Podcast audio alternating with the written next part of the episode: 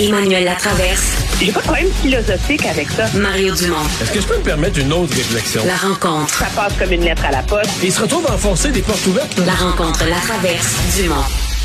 Bonjour Emmanuel. Bonjour! Alors, le ministre Pierre Fitzgibbon, euh, qui a un peu, euh, bon, à la suite de M. Legault avait mis euh, la barre très haute dans son discours inaugural en termes de nouvelles quantités d'électricité qu'il faudra qu'Hydro-Québec produise. Et Pierre Fitzgibbon qui a un peu ordonné les- les- l'ordre lequel, les- dans lequel les choses risquent d'arriver. Oui, puis j'ai trouvé ça vraiment intéressant parce que rappelle-toi au lendemain de l'élection, tout le monde avait vu l'espèce de bras de fer entre lui puis la PDG d'Hydro-Québec, euh, Sophie Brochu, qui dit, tu on va pas brader notre électricité euh, à bas prix pour euh, sous prétexte de créer des emplois, la valeur de l'électricité, une richesse. Puis elle, une de ses priorités dans son plan stratégique maintenant, là, avant même euh, les grandes ambitions économiques de M. Legault, c'est euh, ce qu'on appelle la sobriété énergétique. C'est que les Québécois, le Québec, apprennent à consommer moins d'électricité. Puisque la réalité, c'est que elle coûte tellement pas cher l'électricité au Québec qu'on a vraiment un bilan assez catastrophique là-dessus.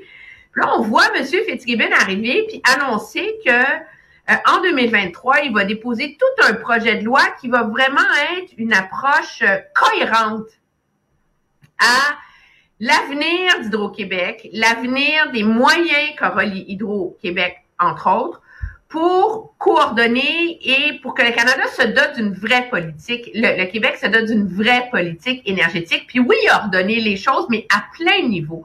Le premier, c'est de dire, construire des barrages, là, vraiment, ça coûte une fortune, ça prend des années. Euh, ça ne peut pas être la seule solution.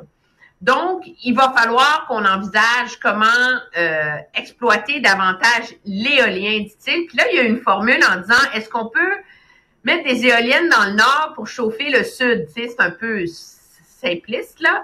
Mais euh, on voit clairement que la, réflexion du gouvernement puis du ministre Fitzgibbon en particulier euh, s'approfondit, s'élargit pour que le Québec trouve les moyens là, de répondre à la demande énergétique parce que c'est super de dire ah, nous on a de l'électricité propre, on peut euh, profiter de ça pour attirer des entreprises qui vont vouloir avoir un bilan vert, mais encore faut-il euh, la faire cette, euh, cette électricité-là. Puis après ça, il y a bien sûr lancé tout le pavé dans la mare de euh, de comment forcer, on s'entend là, carrément les Québécois à consommer moins euh, d'électricité. Ce qui sera pas un débat facile quand on voit toute euh, la réaction puis les levées de boucliers à chaque fois qu'Hydro-Québec augmente Ben, ses tarifs. hein? Mais là, euh, les premiers qui vont devoir euh, se mettre les yeux en face des trous, c'est certains partis d'opposition qui, d'un côté, se présentent comme vert, vert, vert, et de l'autre côté, disent faudrait geler les tarifs d'hydro. là. C'est complètement incompatible. là. Ben oui, c'est sûr. La- l'argument du gouvernement d'ailleurs, c'est de dire que si tu gèles tous les tarifs euh, d'hydro, en bout de ligne, de toute façon, tu finis, euh, c'est même pas une grosse économie. Puis pour les gens à faible revenu, parce que les gens à faible revenu, bon, c'est sûr qu'il y a ceux qui ont des, des, euh, des immeubles mal isolés, etc. Ouais. Mais en, en bout de ligne, qui a la plus qui a la plus grosse économie? C'est la personne qui a une maison de 4000 pieds carrés, c'est pas la personne qui a un 3,5 à Schlager Maisonneuve. Là. Alors, ça, euh, c'est sûr. Puis, euh, mais la tarification dynamique, c'est comme ça qu'on appelle ça. C'est l'idée que ton électricité te coûte plus cher entre euh, dix- euh, 17 et 21 heures qu'à 2 heures du matin. Et donc, on met en place plein de systèmes pour que les gens... Oui, mais euh, les, les compteurs intelligents d'hydro, là, euh, Ça marche pas en tout, hein? Ça Ben, n'a mais- aucun succès. Non, mais les compteurs intelligents, mais ça permet ça.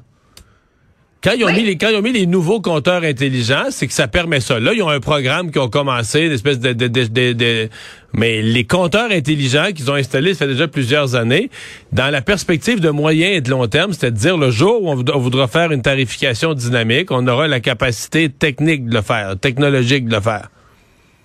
Mais moi, je suis surprise. C'est c'est sûr qu'en ce moment, on est très interpellé par ce qui se passe euh, en, en, en Europe, où l'automne a commencé avec M. Macron qui mettait un col roulé et qui disait qu'il fallait chauffer les maisons à Non, mais là, 19. dans- depuis 48 Puis là, heures, depuis 48 heures en Europe, ils se demandent s'ils vont être capables de chauffer les écoles le matin. Les heures, ils vont changer les heures d'ouverture des écoles pour chauffer et éclairer les écoles. Mais l'énergie en Europe cet hiver, c'est un vrai problème. C'est pas une, pas une farce, là. Oui, c'est un vrai problème à cause de la guerre en Ukraine et c'est doublement un problème, puis on l'oublie, mais même en France, là, Paris est plus au nord que Montréal. Il fait noir très tard le matin. Euh, en France, euh, par exemple, l'hiver. Et donc, oui, tout ça, ça pose problème. Mais moi, je suis surprise de voir comment au Québec, on n'a jamais une vraie réflexion là-dessus. On marche dans la rue, on parle du climat, on, casse du sucre sur le dos des SUV puis des gros véhicules, mais c'est un débat social que nous n'avons pas eu du tout sur notre consommation d'énergie et d'électricité. Ouais, mais là, juste parce qu'elle pas cher. Mais excuse-moi, Emmanuel, on est un peu comme euh, on est un peu comme un producteur maraîcher avec ses légumes, là, tu comprends? Il s'ostine pas sur le prix des légumes à l'épicerie. Il en prend, non, mais il en prend dans ses propres champs. Il s'en garde un peu avant les mettre dans, tu comprends? Avant les mettre des camions pour les expédier. On est dedans. On la produit l'électricité. On se la vend à nous-mêmes, pas cher. Euh, on trouve, on, chiale, on, trouve, on, trouve ça cher. On chiale quand même contre Hydro. Tout le monde chiale contre Hydro. L'électricité est chère, mais on est les moins chers en Amérique du Nord et quand même de loin par rapport à la plupart. Et si tu compares Montréal avec les autres grandes villes d'Amérique du Nord, c'est moins cher, mais pas rien qu'un peu, là. Non, c'est sûr, mais alors c'est pas pour rien. On s'entend que M. Fitzgibbon a, lancé ah cette idée-là de maintenant. Parce que quand il va la mettre en jeu, cette idée-là, puis qu'on va rentrer dans le débat des le détail des conséquences du fait de vraiment faire payer les Québécois pour leur électricité hmm. euh, à, un, tarif plus euh, représentatif de sa valeur. Euh, les gens vont être pas mal moins contents. Mais Emmanuel, tu sais que dans les quelqu'un s'est amusé d'ailleurs sur les réseaux sociaux là, dans les nouvelles du jour.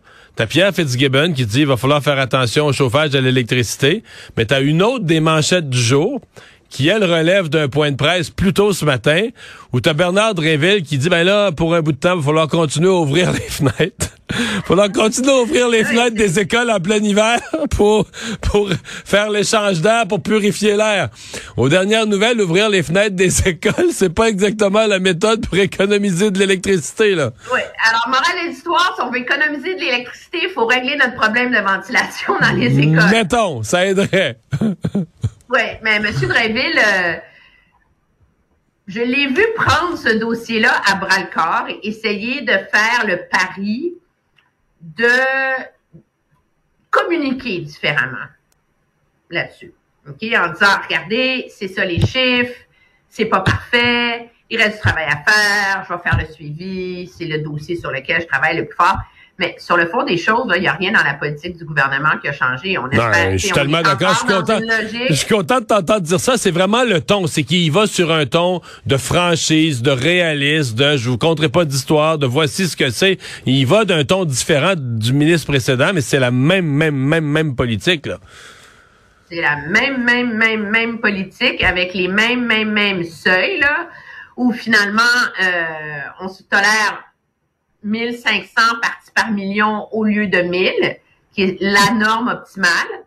Et donc, euh, c'est facile, tu dis, il y a juste 1% des classes qui sont au-dessus du 1 1000, de, de la norme actuelle, mais si on prend la norme optimal, le 1000 parties par million, c'est 15% des classes. mais il le dit, là. Il le dit. Le 1000, ça serait l'idéal. On arrivera peut-être ça éventuellement, mais là, je peux pas. C'est là que c'est dans la communication. Je pense ah que les, gens attendent ça. Ben, c'est une franchise. Il dit là, que l'idéal, ça serait 1000, mais que pour l'instant, 1500. il dit aussi, en fait, moi, ce que j'ai retenu quand même de sa conférence de presse, une des données, c'est que sur les 724 24 classes qui sont problématiques, ben, on les retrouve où? On les retrouve dans les mêmes écoles que dans un autre tableau du ministère de l'Éducation. On nous dit, ben, les écoles, l'état des, des, bâtiments, là, puis les fameux D et E, les bâtiments qui sont dans les pires états. Ben, il dit, les classes problématiques au niveau de la qualité de l'air, c'est dans ces écoles-là qui, de toute façon, doivent être rénovées de fond en comble. C'est là qu'on les retrouve, les, les classes à problème.